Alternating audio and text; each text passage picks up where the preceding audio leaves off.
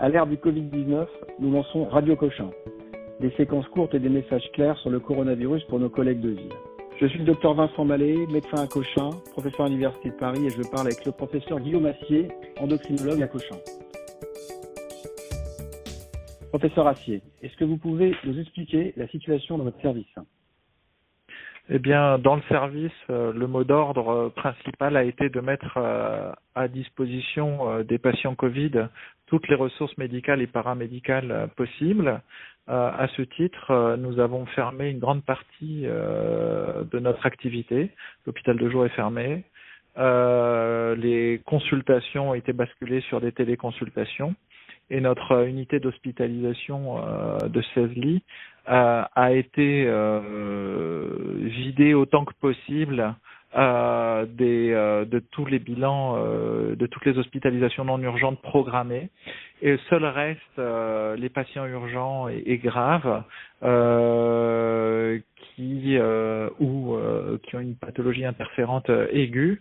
Et ça représente un taux d'occupation de deux tiers pour le moment dans notre structure. Ce qui est important de, de dire aussi, c'est que notre structure est censée rester Covid- dans la stratégie euh, de notre hôpital. Et euh, à ce titre, euh, un patient qui arrive avec une suspicion de Covid est prélevé dans le service et en cas de positivité, il va être transféré dans une autre partie de l'hôpital. Euh, voilà comment s'organise notre service euh, actuellement. Donc on travaille surtout en téléconsultation. Euh, voilà. C'est, Donc vous êtes sanctuarisé Covid-. C'est ça, autant que possible et pour le moment, et ça peut changer évidemment. D'accord, très bien. Et en quoi cette situation a modifié votre activité? Alors, la première chose, personnelle, personnelle. Hein. Oui, on est euh, on réquisitionnable. Donc euh, un certain nombre de mes collègues euh, sont déjà réaffectés sur les unités Covid Moi-même, je suis inscrit sur les listes de, de garde et d'astreinte et donc je vais être appelé vraisemblablement dans les jours qui viennent. et donc la nouveauté pour nous, bah, c'est l'utilisation des outils de, de, téléconsultation.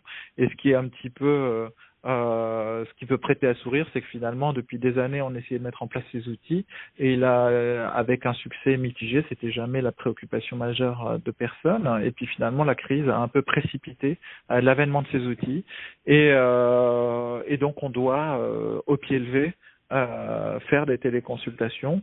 il faut le reconnaître dans un cadre qui est euh, pas forcément idéal puisque les outils sont pas tous opérationnels, on n'a pas l'habitude, donc ça peut être un peu déstabilisant, mais euh, on donne évidemment la priorité à la continuité des soins parce qu'il faut pas oublier qu'au-delà du Covid, les patients continuent d'être malades et euh, d'avoir les, les, pathologies pour lesquelles nous travaillons au quotidien en dehors de, de cet événement exceptionnel qu'est l'épidémie. D'accord, bien sûr, bien sûr. Je vais vous poser une question, professeur Assier. Donc, je suis médecin généraliste à Meudon, dans le 92. Et je suis appelé euh, par téléphone à mon cabinet pour une femme de 46 ans qui est traitée par hydrocortisone au long cours pour en raison d'une insuffisance surrénale lente. Cette personne est actuellement confinée, donc elle respecte euh, strictement les règles de confinement et me demande si elle doit arrêter euh, son hydrocortisone compte tenu euh, des, de ce qu'on a entendu à la radio. Euh, que me conseillez-vous? En fait, euh, je rappelle que l'insuffisance surrénale regroupe deux situations. Il y a les déficits centraux, ou qu'on appelle aussi déficits corticotropes, et puis euh, les déficits périphériques, comme la maladie d'Addison. Dans ces deux situations, le traitement de base de l'insuffisance surrénale, c'est la supplémentation en hydrocortisone, et l'hydrocortisone est, un glucocorticoïde. Alors donc, on a beaucoup entendu parler euh, d'un effet potentiellement délétère des corticothérapies dans le cadre du Covid-19. Le message extrêmement important, c'est que ça ne concerne pas les traitements substitutifs. Les doses de substitution en hydrocortisone ne sont pas anti-inflammatoires. Il ne faut surtout pas arrêter l'hydrocortisone. Donc à faible dose, il n'y a pas d'effet anti-inflammatoire. Voilà. Et donc il n'y a pas de euh, risque d'aggravation d'une éventuelle infection euh, par le nouveau coronavirus. Et arrêter euh, la supplémentation, c'est euh, de façon, euh, c'est prendre le risque d'une décompensation de l'insuffisance surrénale.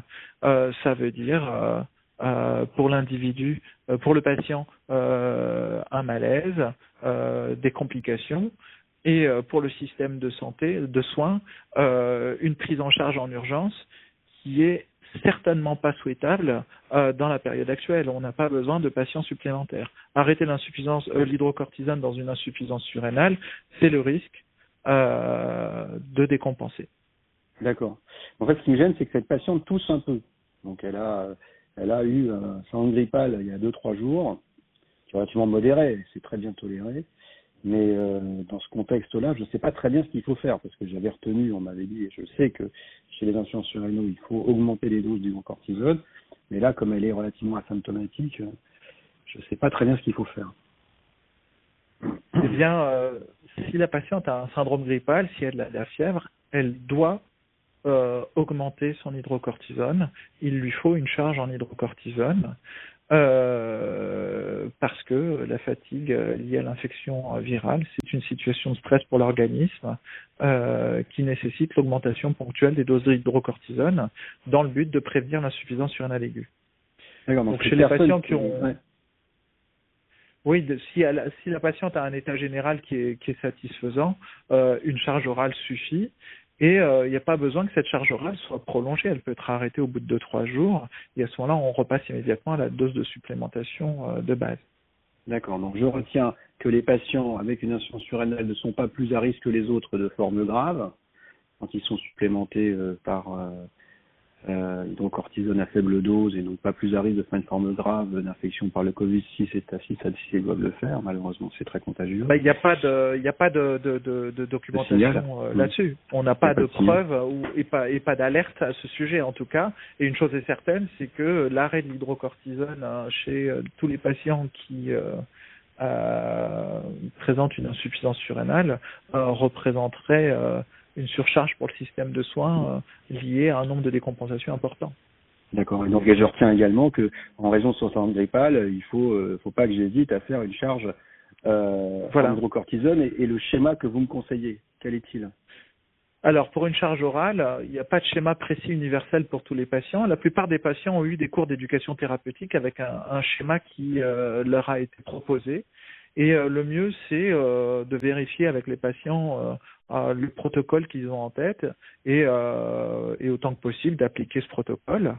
Euh, si les patients n'ont pas de protocole, et puis pour donner peut-être quelques jalons, euh, typiquement pour un patient adulte qui prend d'ordinaire 10 mg d'hydrocortisone le matin et 10 mg le midi, c'est-à-dire un comprimé le matin, un comprimé le midi, on peut suggérer de, de prendre immédiatement, quelle que soit l'heure, deux comprimés d'hydrocortisone et de poursuivre deux comprimés matin, midi et soir pendant deux ou trois jours jusqu'à la disparition des symptômes. D'accord. Ok, c'est très clair. Et donc les signes de gravité, quand est-ce que je dois m'inquiéter? Je vais surveiller cette patiente parce que je surrénale, infection à coronavirus, euh, je vais quand même faire très attention et la rappeler. quels sont les signes qui doivent euh, m'alarmer? Alors, donc il y a évidemment tous les signes relatifs euh, à la, la, sévérité du coronavirus. Euh, et après, il y a potentiellement des signes aussi euh, en rapport avec l'insuffisance surrénale aiguë, euh, qui est, je le rappelle, euh, une urgence vitale. Alors, euh, le tableau d'une insuffisance surrénale aiguë, il n'est pas forcément spécifique. le plus souvent, ce sont des tableaux de type gastroentérite, avec des douleurs abdominales, des nausées, des vomissements, des diarrhées. Et on peut aussi avoir un tableau d'infection fébrile avec une AEG franche, euh, et cette altération de l'état général peut aller évidemment jusqu'au trouble hémodynamique. Hein. Il y a des gens, des, patients en état de choc euh, au moment de l'insuffisance surrénale aiguë. Euh, dans ces cas-là, euh, quand il y a une insuffisance surrénale aiguë, une charge parentérale euh, s'impose sans attendre et euh, par 100 mg d'hydrocortisone en parentérale. Et il faudra également vérifier le retentissement hydroélectrolytique de l'insuffisance surrénale aiguë donc en gros, quand les patients sont pas bien, euh, c'est difficile d'échapper à une hospitalisation en urgence. D'accord. Si j'avais un, si un doute, ouais. Un doute, à ce moment-là, il faudrait l'envoyer dans un service d'urgence où ils ont déjà fait des, des, des, circuits, des parcours Covid plus, Covid moins, pour pouvoir les tester, les sanctuariser, faire le diagnostic de science surrénale, et moi-même ne pas hésiter à faire une injection. Pas facile. C'est ça. Que... Avant toute autre chose, faire l'injection et après transférer. Euh, moins on retarde l'injection, plus on est efficace sur le traitement euh, de la crise et plus on, on, met les patients en sécurité. Vaut mieux faire une injection pour rien plutôt que pas la faire alors qu'il fallait. D'accord. Donc, vaut mieux traiter dans votre expérience par accès. Si j'ai un doute, chez un addisonien, avec de la fièvre et des, oui, qui, a bien, des troubles digestifs, alors que ça peut être une présentation, euh, puisque 5% des infections à coronavirus euh, se présentent avec des tableaux digestifs, il faut quand même pas éliminer la possibilité d'une insuffisance surrénale. Et pour vous, c'est moins dangereux de faire dans le doute une injection de cortisone dans les patients aux urgences dans ce contexte très particulier de la maladie d'Addison. Oui, mais pour les insuffisances corticotropes également, hein, on a des décompensations chez des gens qui ont des insuffisances corticotropes isolées, c'est-à-dire euh, euh, une cause centrale d'insuffisance surrénale. Donc, euh, quand les patients sont pas bien, mm. quand ils ont une, une altération franche de, de l'état général, quand ils ont des vomissements, on doit faire la piqûre sans attendre et les hospitaliser. D'accord, très bien, c'est très clair, très bien.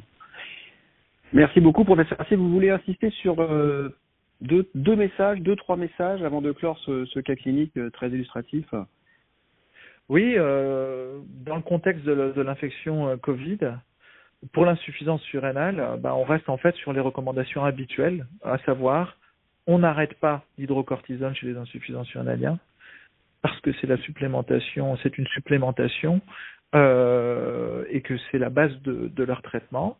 Ça, c'est le premier point. On n'arrête pas. Le deuxième point, c'est qu'en cas de fièvre, de syndrome grippal modéré, une charge orale en hydrocortisone euh, est suffisante et nécessaire et suffisante. Et euh, la plupart des patients ont, été formés pour ça.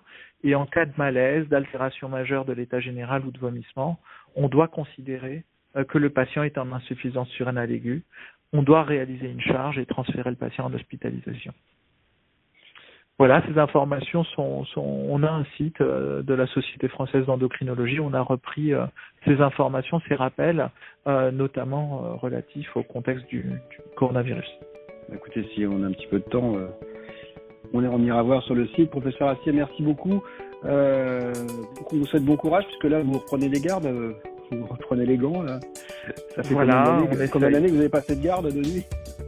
Euh, ben, en réanimation, j'en ai fait beaucoup. Ça fait 16 ans que j'ai pas pris de garde en réanimation. Donc, je sais pas où je vais être appelé, mais on verra. Et puis, euh, sinon, on continue aussi côté recherche. Côté recherche, et c'est important également. Voilà. Merci beaucoup. Courage merci, à tous. Merci. Merci.